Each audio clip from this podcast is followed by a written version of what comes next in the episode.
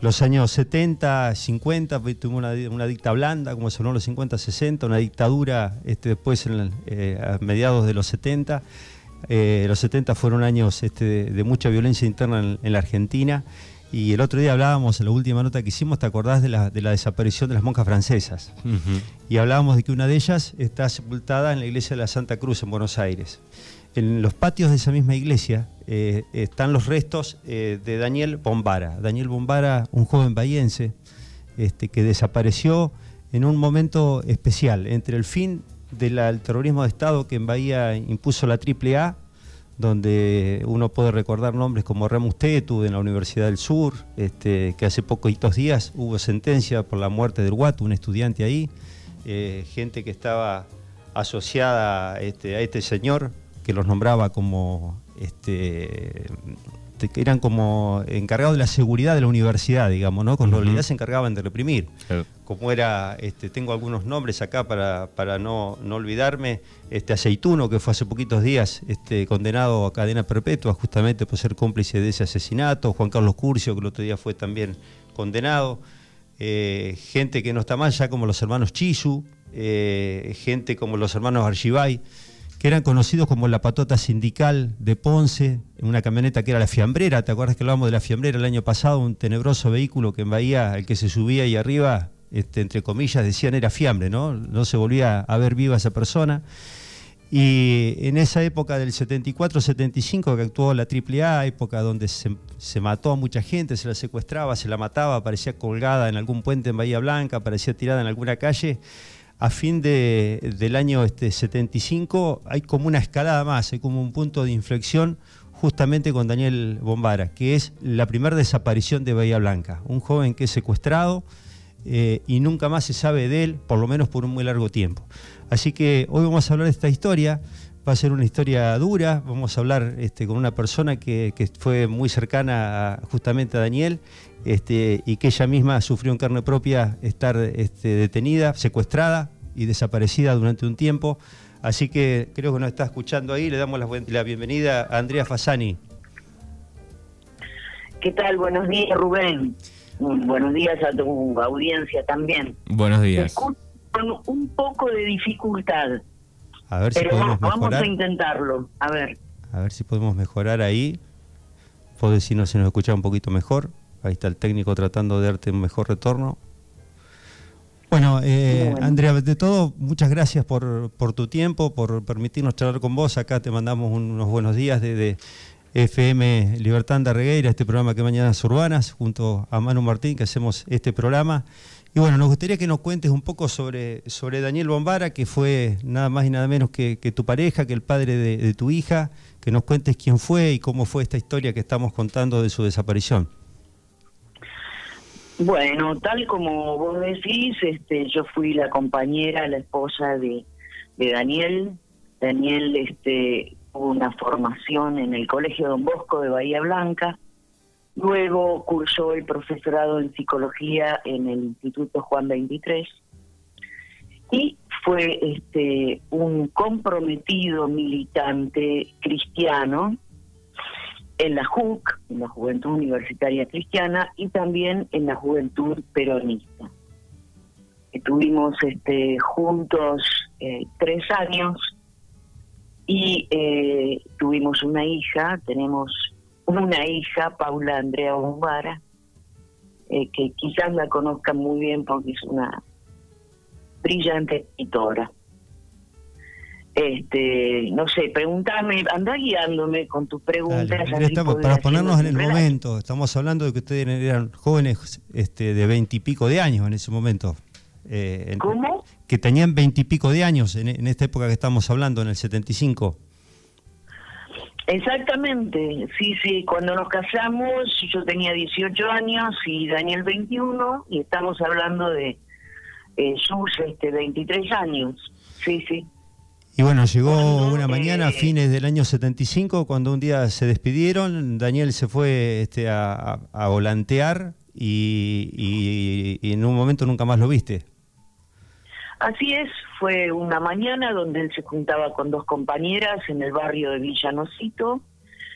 Este, la tarea era volantear, se fue muy temprano, y bueno, a partir de ahí los detienen en pleno, en plena volanteada a Daniel junto a dos compañeras. Este, mm, estoy tratando, María Emilia Salto era una de ellas, pero otra no recuerdo bien su nombre. Pero bueno, son detenidos los tres. Eso fue a fines de diciembre de 1975. ¿Y durante esos días no supiste nada de nada, que era lo que había pasado? No, no, no. No supimos nada. Enseguida su padre este, y yo, bueno, lo buscábamos. Este, se fueron presentados a Díaz corpus en distintos lugares, pero no supimos más nada. No supimos más nada. Al poco tiempo de ello, una de sus compañeras que había sido, este, estaba presa, denuncia que había sido torturada. Este, en aquel momento juez Guillermo Madueño, este, un cómplice del terrorismo de Estado de la época, este, desconoce eh, esta denuncia y, bueno, se sabe que quien realmente secuestró en ese momento este, a Daniel eh, fue gente del quinto cuerpo, ¿no? Este, Suárez Mason era el comandante, Jorge Olivera Robert, el jefe. Los llevan al quinto cuerpo, a Daniel y a sus dos compañeras. A partir de ahí empiezan los este, interrogatorios, en fin. Eh, no sé, tendría que...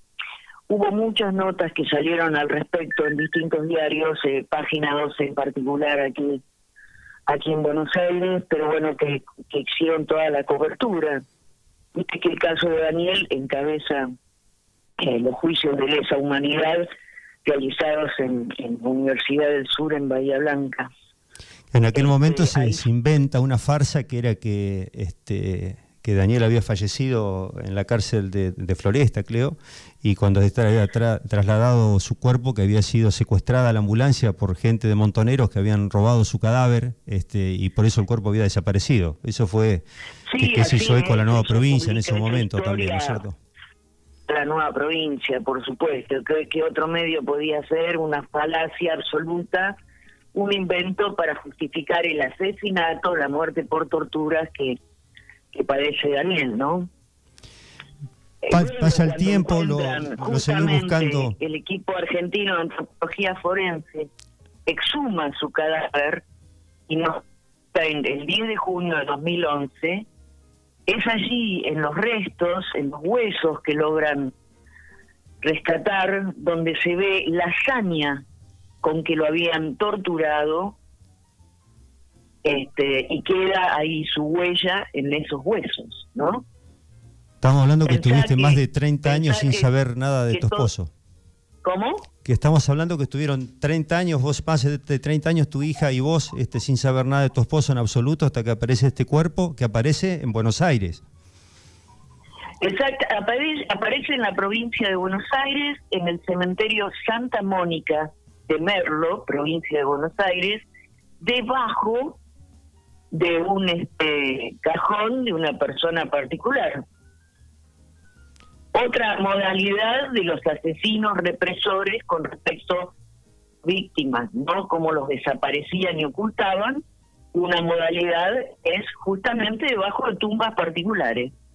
Entonces es allí, en, ese cementerio, que ahora próximamente vamos a realizar un señalamiento, eh, donde aparecen los huesos, los restos de Daniel. Y tu historia familiar no termina con esto. Vos te, fuiste con tu hija, este, eh, anduviste un tiempo por el sur de acá del país, decidiste decidirte irte de Bahía después y, también sufriste en carne propia esta locura de, de, ser desaparecida por un tiempo, ¿no? Sí, eso eh, sucedió en julio de 1978 viviendo nosotras, Paula y yo, aquí en, Capital, en Buenos Aires, y en realidad eh, tanto un compañero, Miguel Adami, como yo, que compartíamos el alquiler de un departamento, fuimos secuestrados como rehenes, como carnada, para encontrar a una tercera persona. Eso se, fue en julio de 1978. Yo estuve desaparecida por 40 días en el centro clandestino de detención El Banco. ¿Y tu hija en ese momento también fue secuestrada y fue de vuelta? ¿Una cosa así fue lo que sucedió? ¿Cómo? Tu, hija, digo, en ese momento también fue secuestrada y fue, digamos, de vuelta a tu, tu familia en ese momento, ¿puede ser? Mira, eh, nos secuestraron Paula y a mí. Eh, Paula, muy chiquitita estamos hablando. En ese momento, cinco años, y ella, yo logré convencerlos de dejarla con un familiar aquí en Cava y fue padres quienes la vinieron a buscar. Eh, y se la llevaron a Bahía Blanca. Así que eh, sí, fue, fue secuestrada conmigo durante unas horas, pero no fue llevada al centro clandestino de detención. Andrea, ¿y cuál es la, sensación después de, tantos años de, búsqueda, de saber que, a ver, para, para que entender lo que es un desaparecido, ¿no? Que, que, desaparece de la nada misma, que no sabes qué pasó con él, o después te enterás con los años despacito, pero que nunca habías tenido un lugar donde llevar una, una flor, donde completar tu luto, y que después de tanto tiempo, este, de alguna forma pudieron cerrar el, el, circuito, que mucha gente hoy no ha podido, ¿no? Decir, bueno, los restos de Daniel están acá, acá podemos ir de alguna forma a visitarlo, sabemos dónde podemos dejar una flor. Este, sobre todo para que no está escuchando, que, que por ahí no entiende de lejos cómo son estas historias, ¿no? Y, para comprender un poco más todo lo que lleva en sí mismo esta palabra desaparecidos. Claro, mira Rubén, yo creo que el gran motor y la fuerza fue la búsqueda de, de memoria, verdad, justicia. Tanto a Paula como a mí fue, fue el motor que nos llevó a seguir buscando y buscando. Paula se hizo, no bien comenzó el tema de, del ADN, ella inmediatamente se lo realizó. Y bueno, teníamos ambas la esperanza, pero sin duda la esperanza de que íbamos a encontrar los, los restos de Daniel.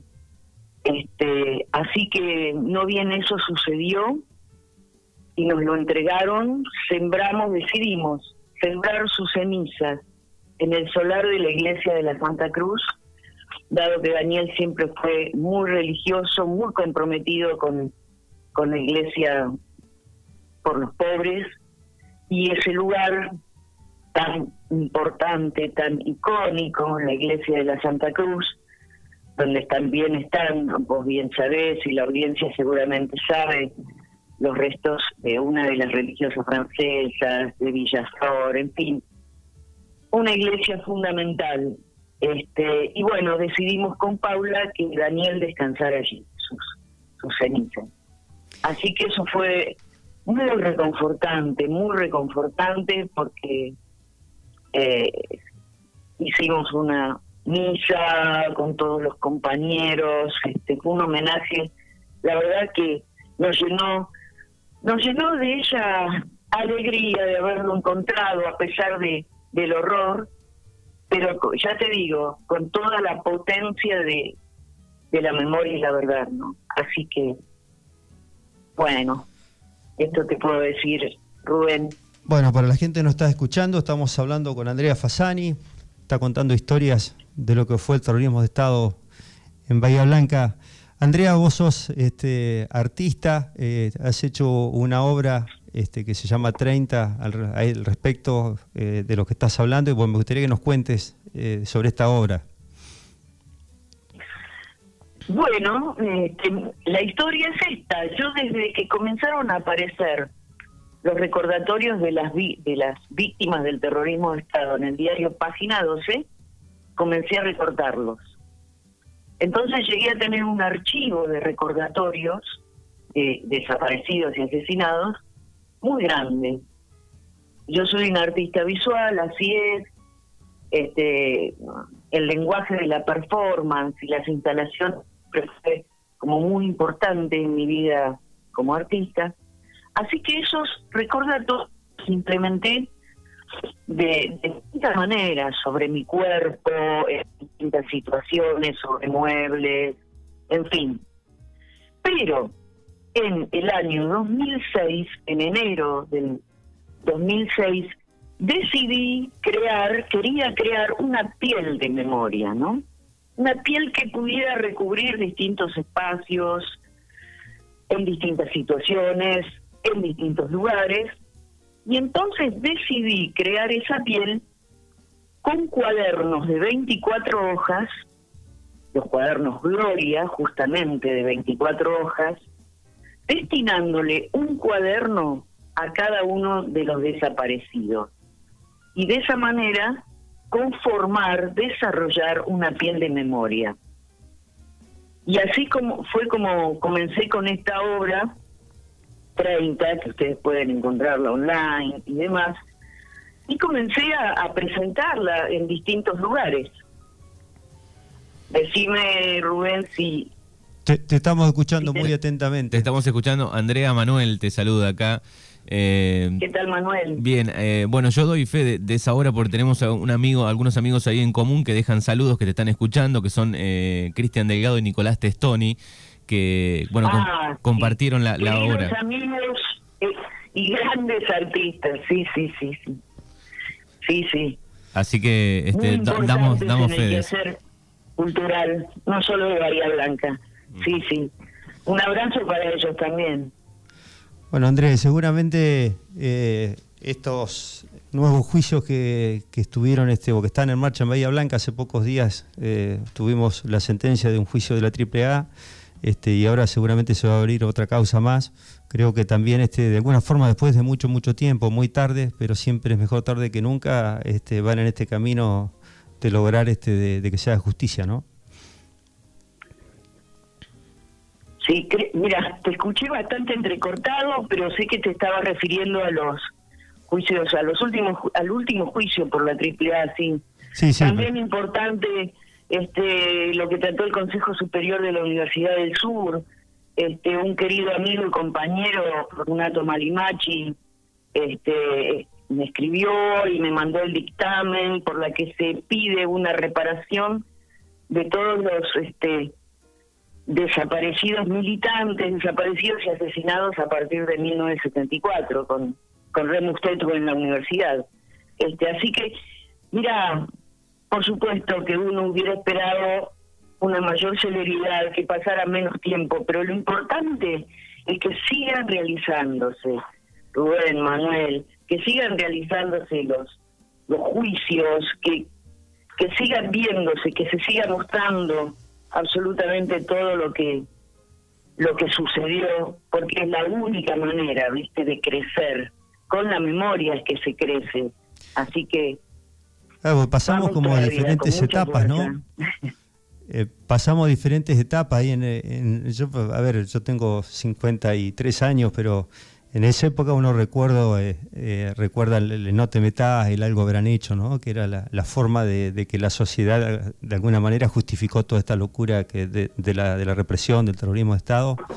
Después lo que vivimos el 83, que lo recordamos bien, este, supimos este, de, lo que significaba justamente la justicia con, los, con los juicios a las juntas, este, pero las nuevas generaciones, los hijos de la democracia, este, necesitan tener en su bagaje todo el conocer toda esta historia, ¿no? que no solamente el recuerdo histórico, sino eh, esta mochila que tenemos como, como argentinos, este, que nos tiene que marcar un camino mejor y saber qué camino no tenemos que volver a, recorrer.